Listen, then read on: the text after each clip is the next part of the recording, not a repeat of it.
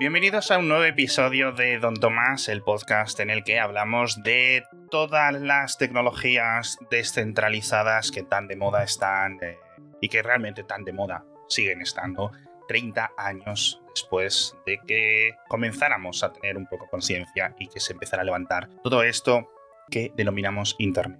Conmigo está, como siempre, Ramón Medrano, alias Don Ramón. ¿Qué tal estás? Bien, bien, bien. Don Alex, ¿cómo estás tú?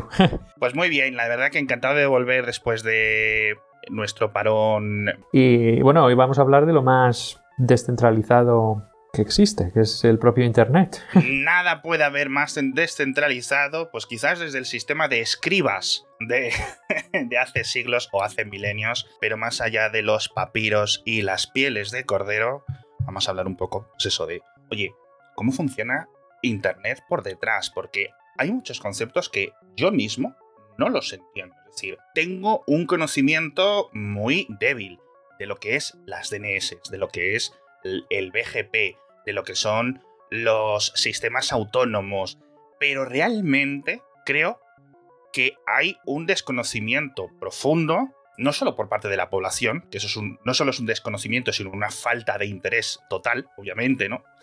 sí, bueno, es infraestructura que también eh, tú lo que quieres, muchos o la gran mayoría de usuarios contratan el Internet como acceso a la web, ¿no? Realmente lo que están contratando es, y hay muchos, muchos más protocolos que funcionan por, sobre el protocolo de Internet. El protocolo de Internet al final es una cosa súper básica en el sentido de que es cada ordenador que está conectado a la red tiene un número y eso le permite comunicarse entre diferentes redes. Por eso se llama Internet. El protocolo de Internet es un protocolo de comunicación entre redes, no entre, entre, entre computadores, bueno, entre computadores, pero que forman parte de distintas redes. ¿no? Y luego cada red tiene su propio protocolo. Tú puedes conectar con un protocolo de Internet una red de Ethernet que tiene un protocolo de datagramas y estas cosas de eh, bueno datagramas es el nombre correcto para UDP el, son los frames en caso de Ethernet por si alguien lo está escuchando y tal y puedes luego tener redes de ISPs por ejemplo en el medio que usan ATM o usan eh, punto a punto o lo que fuera pero todo luego por encima está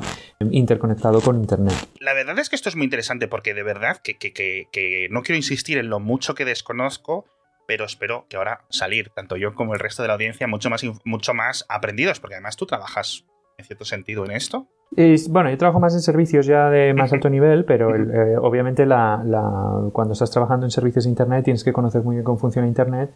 No solo el protocolo de Internet, que hay dos versiones, la versión 4 y la 6, veremos ahora, pero luego todos los protocolos de aplicación que hay, porque por ejemplo DNS es un protocolo opcional. O sea, DNS, cuando se creó la red Internet no había ni protocolos de intercambio de rutamiento, no había nombres de, de DNS y nada. La gente lo que hacía era, había una serie de, lo que hoy conocemos como routers, que se llaman los, los eh, IMPs en su momento, y había tan pocos nodos que lo que hacían era, tenían un fichero con las rutas, ¿no? Entonces decían, bueno, estas direcciones IP son de la Universidad de California Los Ángeles y van por este puerto, tal cual. Y para conectarse a servicios, pues tenías un fichero de hosts que se llamaba. Entonces ponías un nombre y una dirección IP y a tirar. O sea, eso lo copiabas por FTP en todos los sitios y ya está. Qué fantástico. Entonces, si te parece bien, no sé si decirte que vayamos al. Porque obviamente no nos vamos a ir al fondo de internet a hablar de. Pues mira, los militares estuvieron hace un montón de décadas con esto. Vamos a hacerlo desde un punto más de vista moderno, de lo que ocurre en nuestras casas, es decir, cómo se comunica Quizás podríamos utilizar el ejemplo nuestro, es decir, cómo se están gestionando los ordenadores para que tú y yo ahora mismo podamos estar hablando. Yo lo tengo contratado, por ejemplo, con mi operador local de aquí, tengo mi router wifi, en los cuales tengo una red local, ¿vale? Las direcciones famosas que más o menos todo el mundo conocemos, los 192, 168, bla, bla, bla. Y de ahí salgo a través de una IP, versión 4, al mundo. A partir de ahí, Claro, aquí hay que ver que el Internet moderno que tenemos tiene tres jerarquías. Son redes de redes de redes, ¿no? Entonces, eh, cuando tú estás formando parte de un ISP, por ejemplo, yo en mi casa, tú en la tuya, eh, nosotros tenemos nuestra red doméstica. La red doméstica, eh, pues vas a tener, no sé, entre 5 y 200 dispositivos, si tienes mucho IoT y historias de estas, que tienen unas direcciones de tu red eh, local. Si usas IPv4, lo que pasa es que, claro, eh, son cada nodo, cada computador tiene una dirección asignada que es un número de 32 bits. Como solo hay 4.000 millones de números de 32 bits y hay bastantes más dispositivos que, que, eh, que 4.000 millones, pues lo que ocurre es que tienes las direcciones estas privadas que llaman. Entonces, bueno, utilizas mecanismos de NAT, de traducción de direcciones, que bueno, hablaremos en detalle otros días, pero bueno, al final es una chapuza que se hizo para no transicionar a la versión 6 del protocolo de Internet porque los ISPs no querían comprar routers nuevos, fundamentalmente. ¿No? Esa es la, cuestión. Si usas el protocolo de mm, versión 6, lo que tienes es una dirección para cada dispositivo que es eh, totalmente enrutable pública, digamos, ¿no? O sea, no, no, hay no hay traducción de direcciones en términos generales. Y esta es una de las primeras preguntas y una de las grandes dudas que creo que podemos tener muchos ahora con lo de supuesto inminente llegada de IP del, V6, ¿no? Mi videoconsola va a tener su propia IPv6. Mi teléfono móvil, mi dispositivo, cada uno tendrá el suyo propio. Pero serán visibles a través de Internet, es decir, si yo entro con la videoconsola, pueden saber que es específicamente una dirección constante que no es la de mi ordenador. Sí, o sea, hay mecanismos de... Date cuenta que en IPv6 tú tienes 128 bits de direcciones, o sea, podrías asignar miles de millones de direcciones a cada grano de arena que existe en la Tierra, o sea, eso es la, cantidad que hay. Entonces, se asignan direcciones de una forma bastante brutal en relación a la IPv4. Por ejemplo, yo en casa que tengo eh, IPv6 nativo, a mí me hacen una delegación de un prefijo de 64 bits. Quiere decir que mi, mi ISP me dice, este prefijo de 64 bits es tuyo y la otra mitad, los otros 64 bits de, la, de, la, de lo que sería la dirección, dispongo de todas esas direcciones para todos mis dispositivos. Eso sería 4.000 millones de veces 4.000 millones de direcciones. Entonces, claro, si es verdad que las eh, direcciones que tú utilizas son enrutables públicamente, veremos cómo se enruta ahora en un minuto, eh, no tienes NAT, entonces lo que ocurre en comparación con IPv4, tú tienes una sola dirección y todos los dispositivos que haya detrás están detrás de esa dirección. Cuando tienes IPv6 hay mecanismos de privacidad también. Eh, ah. lo más normal es que tú utilices una dirección IPv6 cuya parte, digamos, la segunda mitad, que es la parte del host, está derivada de la dirección MAC, por ejemplo, del, del aparato, del teléfono, del ordenador, de lo que sea, que es fija, entonces eso te, eh, es un problema de privacidad porque puedes hacer tracking, por ejemplo, de todas las direcciones. Lo que hace es ahora hay mecanismos de privacidad que las van aleatorizando, esas eh, direcciones. Cierto, como ocurre con, por ejemplo, Bluetooth o las direcciones MAC. Sí, entonces acabas en una situación como la de IPv4. En IPv4 tú puedes hacer un tracking de tu red por la propia dirección que tienes y que está ocultando, haciendo una máscara de todas las direcciones de tus dispositivos. Y en IPv6 puedes hacer el mismo tracking por el prefijo. Entonces, lo que ocurre con ese prefijo es que eh, identifica tu red, pero no a todos los dispositivos que tú puedas, que tú puedas tener. La verdad es que entramos en terrenos un poco peliagudos con esto. Vamos a ver cómo se denomina, porque justo estamos ahora en una época. Bueno, los legisladores parece que se han puesto un poco las pilas, pero también tenemos temas de las super cookies de los operadores y diferentes elementos atados a nuestros propios números de teléfono celular hay un montón de factores. Pero bueno, eso yo creo que le podríamos dedicar no solo un programa, sino múltiples episodios en el, en el futuro. Ok, ya tengo mi IP, ya estoy, digamos, camino a al menos la red que gestiona mi operador, ¿vale? De momento no he salido. ¿Qué ocurre después? Claro, tú tienes luego tu operador. Tu operador al final es una red de redes eh, privadas, o sea, de redes domésticas, vamos a decirlo así, es un operador tipo pues, Orange, Telefónica, todas estas cosas. ¿no? Entonces, todas esas redes, si estás en una red de fibra, por ejemplo, están conectadas de forma jerárquica a un enrutador central, ¿vale? Puedes tener redes activas, puedes tener redes pasivas, lo que fuera. La cuestión es que al final acaba siendo como un árbol. Tú tienes tus dispositivos, el otro tiene sus los suyos y, se van conectando como una especie de árbol hasta que llegan a un punto central, que sería todo el núcleo, el backbone que se llama el núcleo del, del ISP. Cuestión, hay muchos ISPs en el mundo. entonces, hay, una vez llegas a este nivel, lo que estás haciendo son ya redes de altísima capacidad.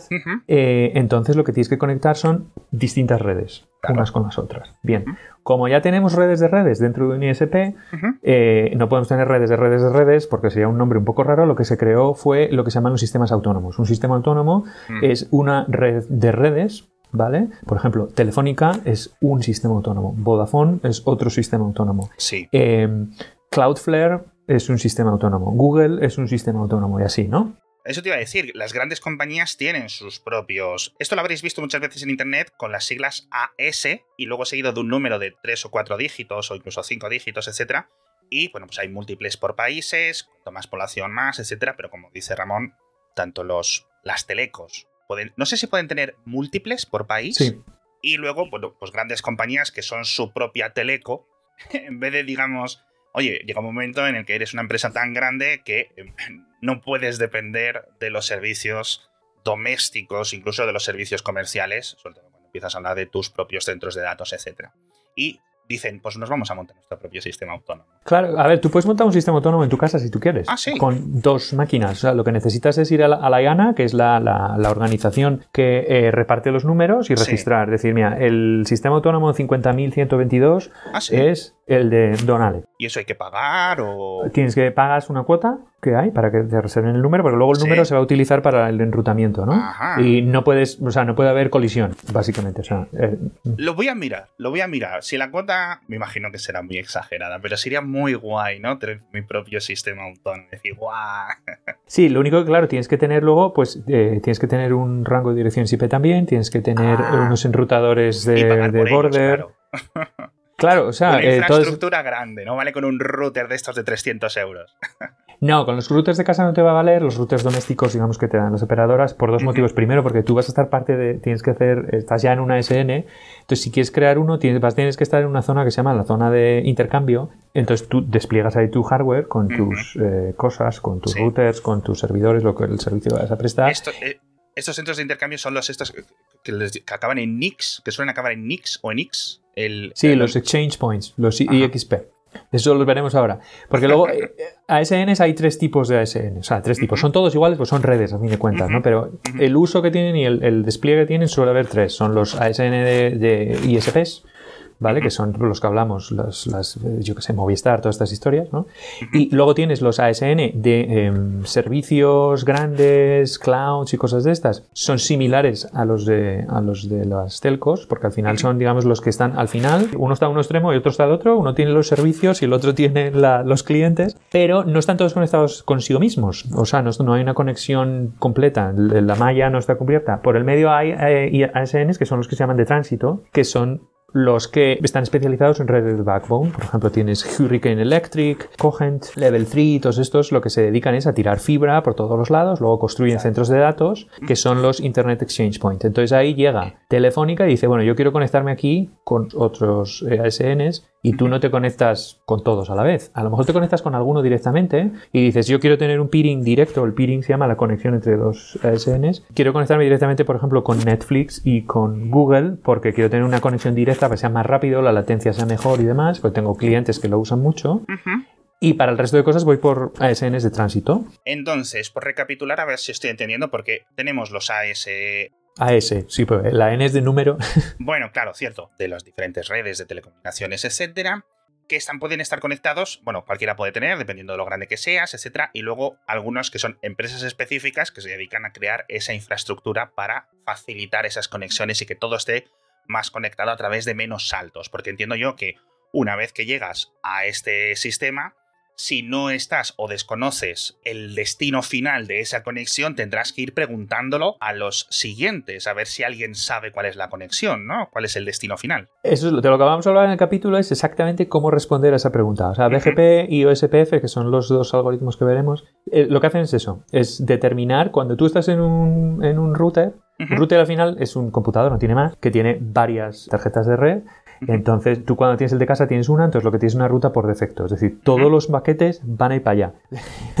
ya está, ¿no? Cierto. Y el router que te da tu, tu ISP en casa tiene dos, básicamente, que sería tu red privada, pues la tienes que buscar en el switch local y cualquier otra red que no sea pues la de, de- de la serie de direcciones que tú tienes configurada o de tu prefijo local por la el, el ISP, digamos, por el puerto que sea el puerto de salida. Vale. Un, un router de estos lo que tiene son varias tarjetas y paquetes pueden entrar y salir por cualquiera de ellas. Entonces, el, el- el enrutar al final es decidir por cuál lo sacas. Y puedes, si te entra un paquete por una de las, un paquete IP por una de las tarjetas, lo puedes sacar por cualquiera de los otros puertos, dependiendo de cómo esté conectado tu enrutador Sí. y luego cuál sea el estado de los demás. Porque puedes tener una ruta que está cortada, por ejemplo, un, cable submarino que se ha estropeado y tienes que ir pues, por otro cable, por otro cable submarino, tienes que ir por satélite, por lo que tenga la infraestructura que tú, que tú tengas. Y eso, claro, en los tiempos antiguos eso era estático, porque eh, había seis rutas y ya está. Eh, y entonces era muy fácil, tenía las rutas estáticas y luego si había un enlace estaba roto, pues, eh, pues, estaba roto. pues ya no usabas ese, usabas el segundo de la lista y ya está. Ahora es mucho más dinámico y entonces los enrutadores lo que, lo que hacen son máquinas que hacen un forwarding de mucha capacidad. A lo mejor hacen una máquina de estas puede hacer 400 gigabits por segundo. Wow. Vale, o sea, hay máquinas que te hacen varios millones de paquetes por segundo de, transferencia, de forwarding. Pero entonces hay que ir para atrás porque no todos los enrutadores son iguales. Vale. O sea, hay tres tipos de enrutadores. Tienes el de tu casa, es un enrutador muy sencillo, no tiene mucha capacidad, pero no la necesita y demás. Tampoco tiene mucho que decidir. Al final lo que tienen son dos componentes. Tienen el data plane, que es una vez está configurado, ¿qué es lo que tiene que hacer con los paquetes? En el de casa, el data plane es estático, no hay configuración. Una vez lo arrancas, sabe cuáles las direcciones que tiene y no tiene más que hacer. Luego tienes enrutadores que están dentro de una SN, son enrutadores más pequeños, pero que, tienen bastante capacidad.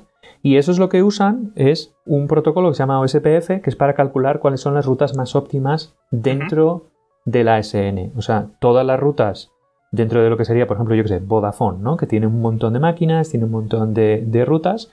Ahí utilizan OSPF porque es una cosa más sencilla, los costes de las rutas son distintos, no tienes que hacer peering, ¿sabes? Y quieres que sea mucho más dinámico dentro de tu empresa o dentro de tu red, ¿no? Aquí estaríamos hablando, por ejemplo, una vez que yo estoy conectado, o bien a través de mi fibra o también a través de mi celular con la antena, que una vez que ya está en la antena la señal, los paquetes, la antena tiene un cable gordo, de ese cable gordo, ¿cómo va llegando hacia esos centros de comunicación que comentabas tú. Es decir, movimientos dentro de la propia red interna de, en este caso, el, la teleco. Sí, y luego eh, una de las cosas que hacen es optimizar dos cosas, que es eh, primero las rutas internas, pues yo que sé si hay fibra que estás construyendo, fibra que está tirada, lo que fuera, por cómo lo quieres utilizar. Eh, obviamente, siendo tu infraestructura, los costes normalmente te dan igual y lo que más te importa es la latencia a lo mejor o que, o que el control de la congestión. Y lo otro que optimizan es el tráfico, el destino final que tiene, vas a tener que, salvo que tú seas el destino final, tu ASN, vas a tener que encontrar un enrutador de frontera, un Border Gateway que se llama, que es para pasar al siguiente sistema autónomo. Y esos son los BGP. Esos son otros enrutadores sí. que en una mayoría de casos son las mismas máquinas, pero otros son servidores normales. Lo único que utilizan otro protocolo para comunicarse. ¿Vale? Por ejemplo, los enrutadores de borde tienen lo que se llama la tabla completa de Internet. Ellos saben qué hacer con cualquier paquete, vaya a donde vaya. No tienen una ruta por defecto. Bien. ¿Cómo puedes tener la ruta completa de Internet? ¿Que tienes todas las direcciones de Internet? O sea, si son de 32 bits, las podrías tener. Poco... sí, claro. Las de IPv6 ya te digo yo que no las vas a poder almacenar. Entonces lo que pasa es que las direcciones son jerárquicas, ¿vale? Tienen los, los prefijos, entonces tú enrutas por el prefijo. Es decir, para que sea un poco más computacionalmente sencillo bueno, abordable, incluso en el caso de, IPv6. Creo que esto es importante porque lo que hacen estos protocolos BGP, lo que hace es anunciar prefijos que tú puedes procesar. Entonces, si yo tengo un ISP, yo soy level 3, por ejemplo, y tengo, soy un ISP de tránsito, yo puedo anunciar, a ver, yo soy capaz de conectarme con todos estos ISPs que yo tengo detrás, otros sistemas autónomos con los que tienes conectividad, ¿no? Entonces tú puedes anunciar, es decir, anuncias a los demás routers donde tú estás conectado. Sí. Estos prefijos yo los puedo transportar. Pero este es el coste que tiene. Ah. No es un coste monetario, es un coste de, una medida de coste. Ah, vale, vale. Pues yo sí que estaba pensando, dice, aquí estamos hablando ya de dinero. Normalmente es como una medida que aproxima la latencia, ¿no? Porque tú a lo mejor estás conectado con un, yo qué sé, con, el Google Cloud, pero no directamente. Tienes que hacer luego otro peering y demás. Entonces tú sí que podrías hacer el, el, el peering o que el tránsito fuera por ti, pero el que te mande el tráfico tiene que saber que después de ti hay otros cuantos sistemas autónomos detrás. o puedes anunciar prefijos con coste infinito. Es decir, yo eso no, no lo voy a transportar. Por ejemplo, es que es lo que viene a otro debate que hay, es el, el peering. El peering es la conexión entre sistemas autónomos. Eso es. Hay gente que es defensora del peering abierto, es decir, si tú estás en un Internet Exchange Point como el que hay en Madrid, el Interaction, pues ahí se puede formar un switch y todos los ASNs que tienen presencia ahí pueden conectarse unos con otros. Hay otras empresas que lo que hacen es cobrar. Si tú quieres tener un acuerdo de peering, si tú quieres que yo te abra la ruta de manera que el coste ya no sea infinito, tienes que firmar un contrato conmigo y me tienes que pagar no sé cuánto dinero por cada tráfico o lo que sea. O si quieres que conecte un cable de aquí, aquí, literalmente, porque cuando estás en, el Exchange Point es lo que haces, pues es a tantos euros por mes si pongo uno de un gigabit, a tantos euros por mes si pongo uno de 100 gigabits o lo que fuese.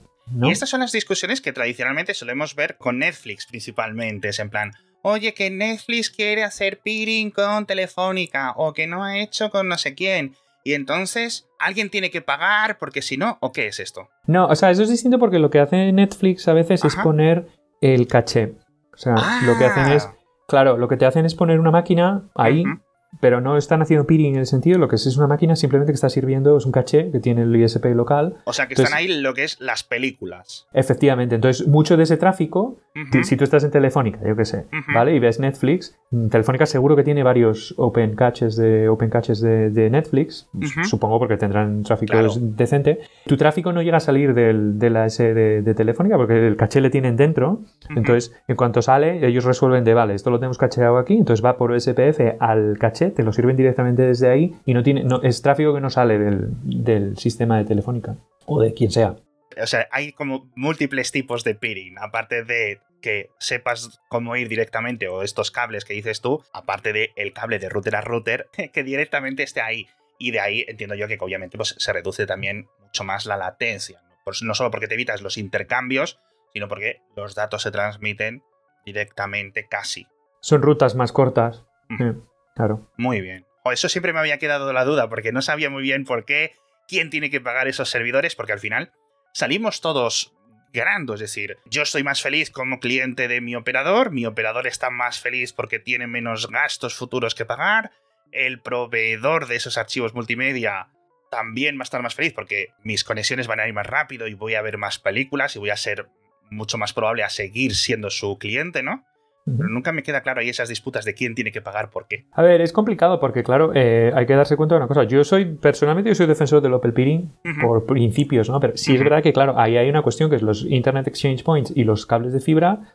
Eso cuesta, porque en un IXP como Interaction en Madrid es una cosa gorda, ¿eh? O sea, no es bueno, igual no es un centro de datos de estos de cloud que ves de miles de máquinas, pero bueno, es una cosa muy decente que tiene su consumo, tiene personal, seguridad, por eso, bueno, ahí, claro, si, si tienes acceso a eso, puedes hacer lo que vamos a hablar ahora de hijacking, de lo que te da la gana. Eh, entonces, bueno, y luego tienes que instalar fibra. Por ejemplo, el mayor operador de fibra acá en España es Renfe o Adif. Pero, pero eso es porque las tiene en las vías, ¿no? Las tiran las vías, por debajo de las vías de los trenes, es que es lo más listo, porque ya que haces una vía de tren, tiras no sé cuántas fibras, lo que llaman fibra oscura, que está así, tienen capacidad de terabits o, petabits por segundo de capacidad posible, ¿no? Claro, de que construyes un túnel, pues ¿para qué vas a mm, tirar fibra ahí? Luego ya, pues está. El caso es, claro, eso es muy barato el tirarlo, una vez ya lo tienes, pero luego hay que conectarlo. ¿no? Entonces, en los extremos de la fibra, ahí tienes que poner máquinas y eso cuesta, porque bueno, tienes que llevar corriente, tienes que construir el edificio, toda esta cosa. Entonces, bueno, si verdad que hay que encontrar una fórmula que permitiendo el open peering, eh, es decir, que los tránsitos puedan pasar con lo que sea, empresas que se dedican al tránsito puedan seguir instalando estas, estas infraestructuras. eso es. Bueno, yo creo que ahora ya nos ha quedado al menos a mí todo súper claro. No sé si del 100% claro, pero mucho más estructurado en mi cerebro cómo funcionan estas cosas una vez que salen los paquetes de mi casa o de mi smartphone. Así que creo que lo podemos dejar en esta parte, si te parece, pero en breve os comento a los oyentes que vamos a publicar esta segunda parte, habrá una tercera, quizás una cuarta parte de cómo funciona Internet, cómo es esta gran descentralización que todos damos por hecho, que quizás tenemos unos conocimientos y nociones más o menos leves, pero como nos estaba explicando Ramón, es algo increíblemente fascinante y así salimos todos con un conocimiento pues para presumir en estas navidades en las cenas. Espero que lo hayáis disfrutado y nos vemos en unos pocos días más explicando la siguiente parte en la que hablaremos, ya digo, de seguridad.